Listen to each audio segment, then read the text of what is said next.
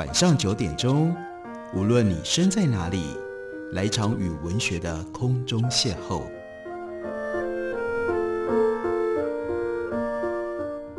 杨照谈书，邀您一同遨游文学世界，认识古今中外的经典之作。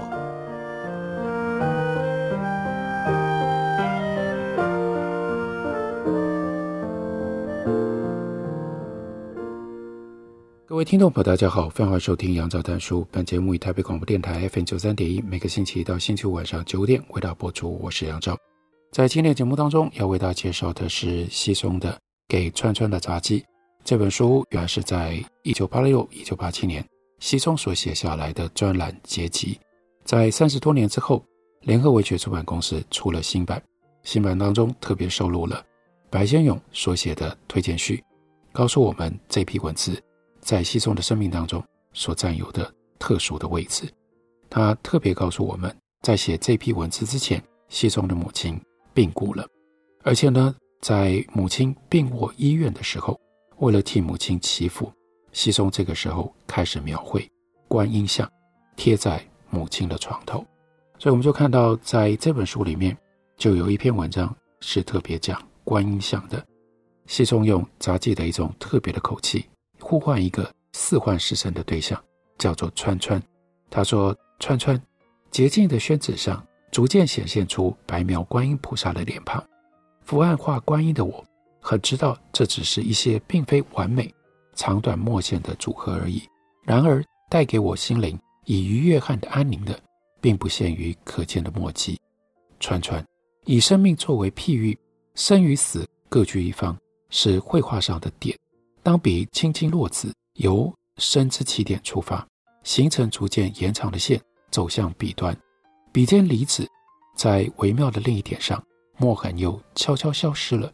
连接两端的，应该可以说是生命之痕吧。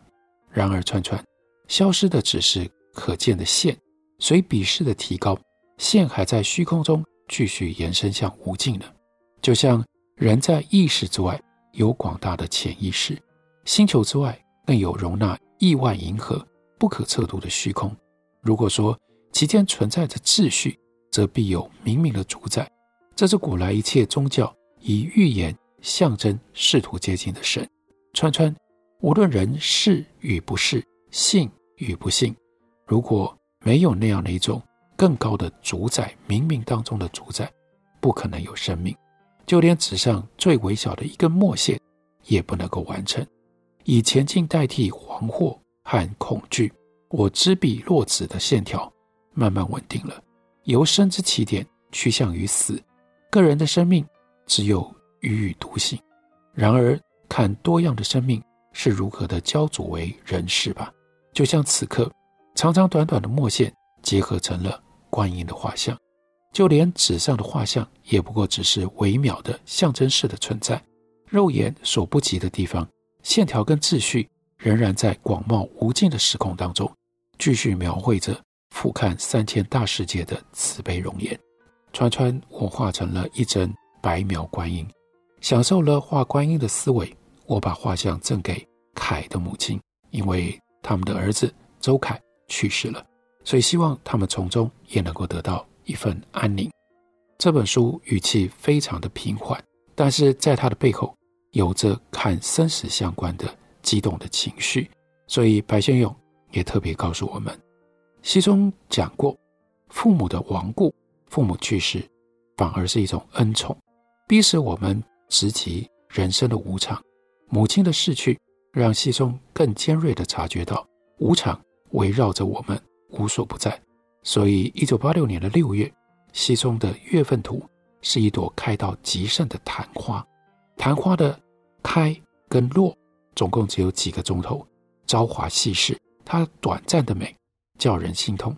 晚上十点钟，昙花怒放开来，西松是这样形容的：半透明的花瓣，寂静中张开如雪洞一般穹形的花房，雌蕊由底向上沉深，顶端犹如深海中的星鱼，上方有千枚弯曲并列的细小的雄蕊，像大教堂里合唱的音符般，包围了唯一的雌蕊。黑夜里湛然飞舞的精灵，蝉翼般的花瓣腾空，怒放了。西松惜花赶紧挥笔将昙花描绘下来。这幅昙花优雅高贵，是西松写下的一首咏昙花诗。幸亏西松用笔墨把盛开的昙花那一刹那的艳容定格下来。他安睡了几个钟头，黎明醒来，却发现昙花都已经枯萎了。他哀婉地说：“从没看过凋谢得如此凄惨难看的花。”于是他又呼唤川川，川川能用欣赏瞬间昙花的心来欣赏百年人生吗？昙花一现，短暂的美才让我们分外的珍惜。如果拖到美人迟暮，如果拖到英雄老去，那也太过于残酷了吧。在白先勇的序里面，另外提供给我们一个重要的背景，那就是一生当中对于西松精神上有所指引、文化上有所孕育的人，那就要首推俞大刚。俞大刚俞老师本人呢，出生于诗礼之家，他的外曾祖是清朝的重臣曾国藩，他的表兄陈寅恪是国学大师。俞大刚老师本人精通诗学，对于中国戏曲特别有研究，而且呢是循循君子，泱泱大度，人情世故无所不通，是一个通人。所以在上世纪七零年代，能够潜移默化，引领当时一批优秀的文艺青年，包括林怀民、郭小庄、樊曼龙、吴美云、施素卿等等，各自走上文化的康庄大道，在台湾各成一家，在这里诞生了云门。雅音小集、星象、汉声杂志等等，这些文化精粹的成立，好像隐隐间大方向都顺着于大刚老师的指引。于老师除了在大学开课以外，还在他馆前路的办公室里开私塾，宛如宋朝当年的白鹿洞书院。规模虽然小得多，但影响力却很大。七零年代那些文艺青年都是于老师的弟子，西松也侧身其间。而且是于大刚老师的爱徒，大概因为西松悟性特别高，于老师宠爱他。西松那个时候刚从法国学艺学艺术回来，于老师循循善诱，把他导引到中国古典诗词戏曲的庙堂，激起了对于故国文化的向往。那个时候两岸还没有通行，所以西松说：“未见中国，却有一份对古老文明的乡愁。”便也在漫不经心的聆听讲课当中，让我梦复中原，仿佛印下鲜明的履迹了。他听于大刚讲李商隐的诗：“竹屋无尘水蓝清，相思凋地隔重城。秋阴不散霜飞晚，留得枯荷听雨声。”于老师解释道：“留得枯荷听雨声。”他笑着叹息了说：“中国人，就算人生到怎么样枯竭的时候。”还是有远景的，在这里，李义山也就是李商隐，并没有佛家的意味，而更接近道家的精神。然后呢，俞老师又再把这一句重新引用了一次：“留得枯荷听雨声。”你看，你听，多美，真是美。这是一种艺术的体会。在杂记里面，西松另外写了一篇，标题就叫做《艺术》。不过呢。在“艺术”两个字底下加了一个问号，然后呢，这是他跟一个画家 T 君两个人的对话。T 君用惊叹般的语气说：“学艺术真傻，哪知道艺术根本是学不来的。”在庄子的故事里，燕国人听说赵国邯郸地方人走路的样式很美，他便挑挑的赶往邯郸去学习走路的式样，哪知道到了邯郸。无论他如何苦苦的学，总也学不出邯郸人走路的美姿。到头来，他非但没有学会了新的这种走路的方式，连原来的旧步都忘了。故事的结局很凄惨呢、啊。他忘了，他没办法，不知道该怎么走路了，只好爬着回家。今天有多少背负了传统艺术包袱，到西方世界去寻找美的新样式的学子，在令人目眩的。艺术的潮流当中，彷徨在旧步跟新步之间，不知何去何从。问题在出于生命内在呈现的艺术，并不如外在物质世界科学技术可以循序学会。T 君为了要解释艺术，他的语言突然之间就不灵便了。他结结巴巴、断断续续说：“是经过了多少年，我才渐渐摸到门道。艺术是综合内在一切最高的可能，归纳出独有的秩序和规律，把它表现出来，使它显现出一种风度。的确，试图要给艺术下定义，非常的艰难。换了毕卡索，他会大声地反问：‘你问艺术，那你为什么不问树上鸟儿？它为何高歌呢？’对站立在……西方文明巅峰状态，二十世纪初的宠儿，如毕卡索这，艺术的价值毋庸置疑。这样的回答自有它天才横溢的华彩。然而，对换置了文化环境，有如庄子故事当中去邯郸学步的中国人来说，什么是艺术，什么是美，就成为经常让人深夜惊醒、必须要扪心自问的难题了。存在主义心理学家雷诺梅说。生活于焦虑年代的现代人，少数的福祉之一，乃是他必须被迫去思维，并且去追问自身存在的理由。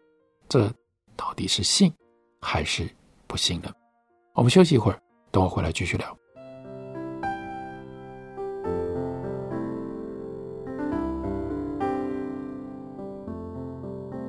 听见台北的声音。拥有颗热情的心，有爱与梦想的电台，台北广播 FM 九三点一。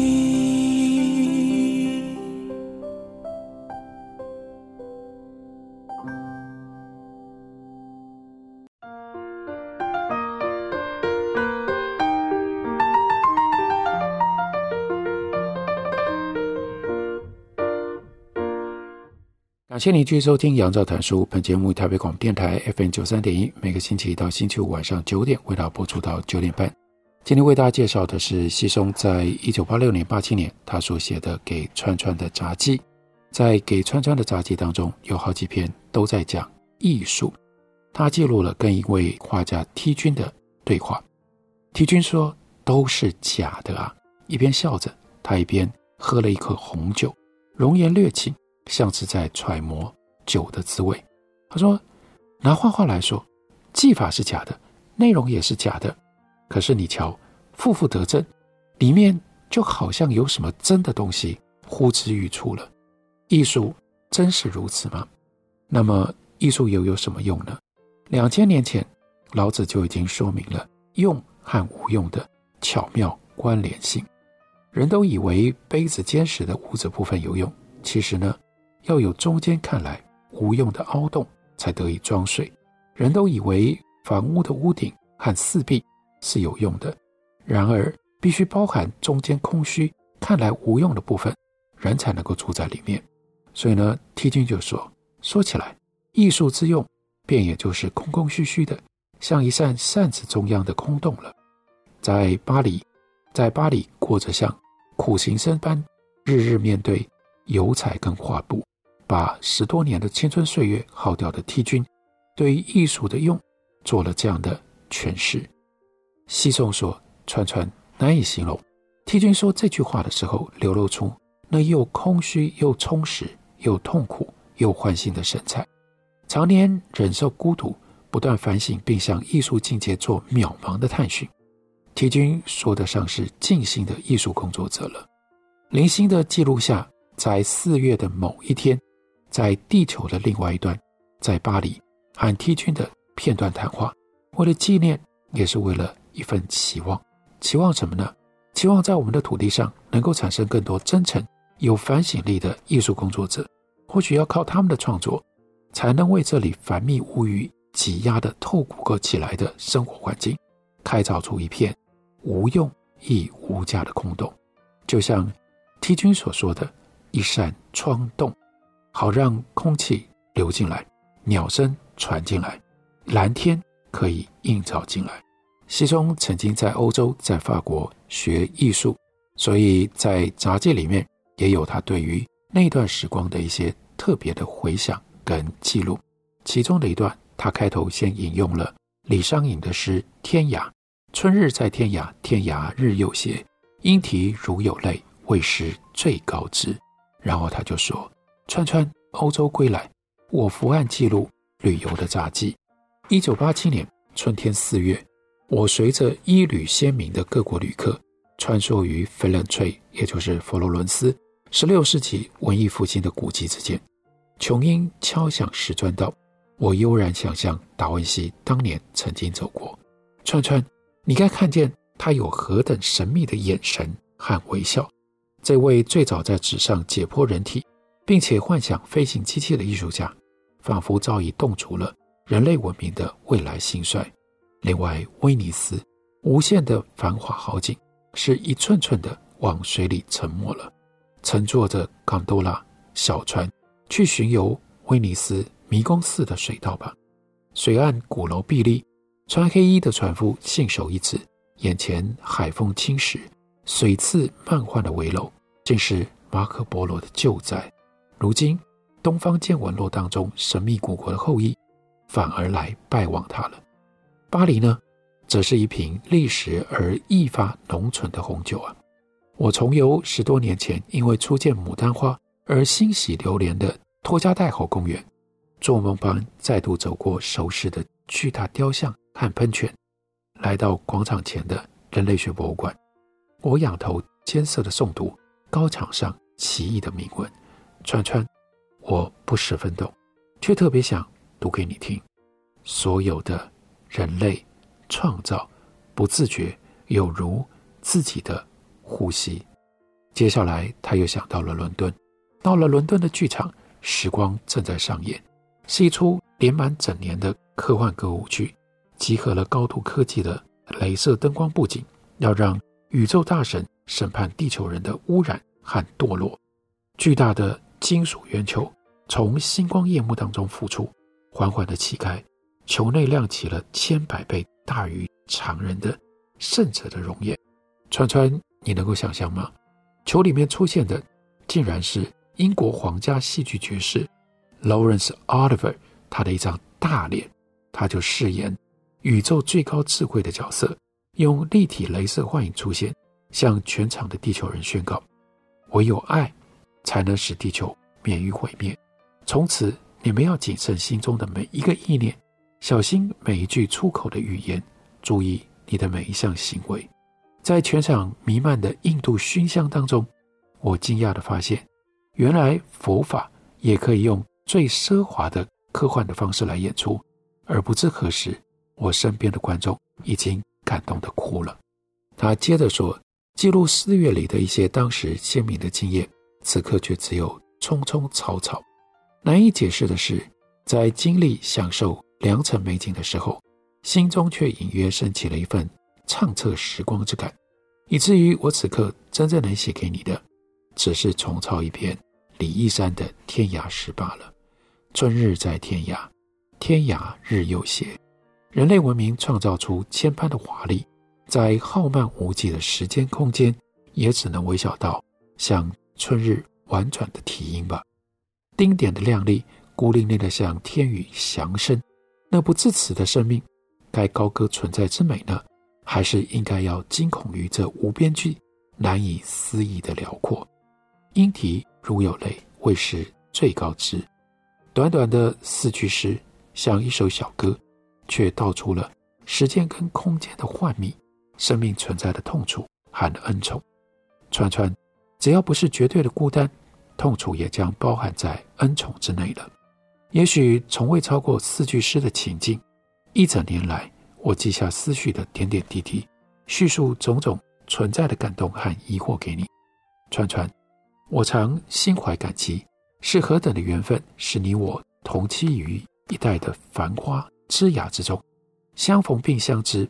况且信赖于生命神秘的本能，你我还将向更高处相升吧。川川，就在此时，流逝中珍贵的片刻，很想拉住你的手，去看春日，去看天涯。在杂记里面，因为稀松当时的所思所感，所以有很多篇都和佛经跟佛陀的故事是有关的。例如说，他特别在一段杂记里面讲到了舍利子。川川以下就是我所知道有关舍利子的片段故事。舍利子呢是华梵合译的名字，舍利直接从梵文翻译过来。印度有一种鸟，它的眼睛最为明利，叫做舍利。舍利子就是舍利的儿子的意思。据说舍利子的母亲眼睛明亮，所以被人用这个鸟作为他的外号。然后呢，他就从妈妈那里得到了这个名字。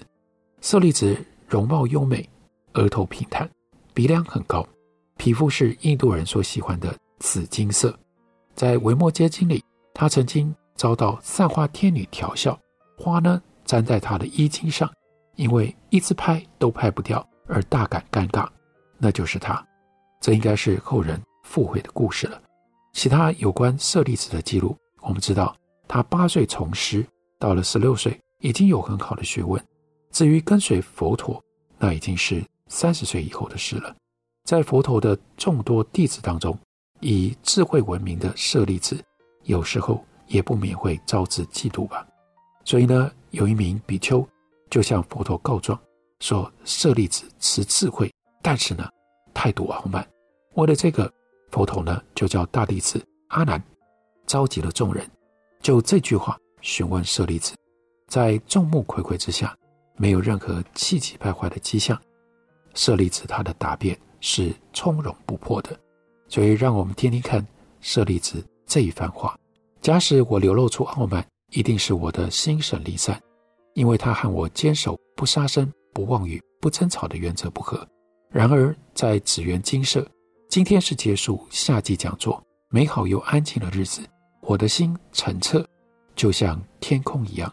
我行走于土地，看到大地能容忍一切的不净，连屎尿、脓血、鼻涕、唾液都全部容受。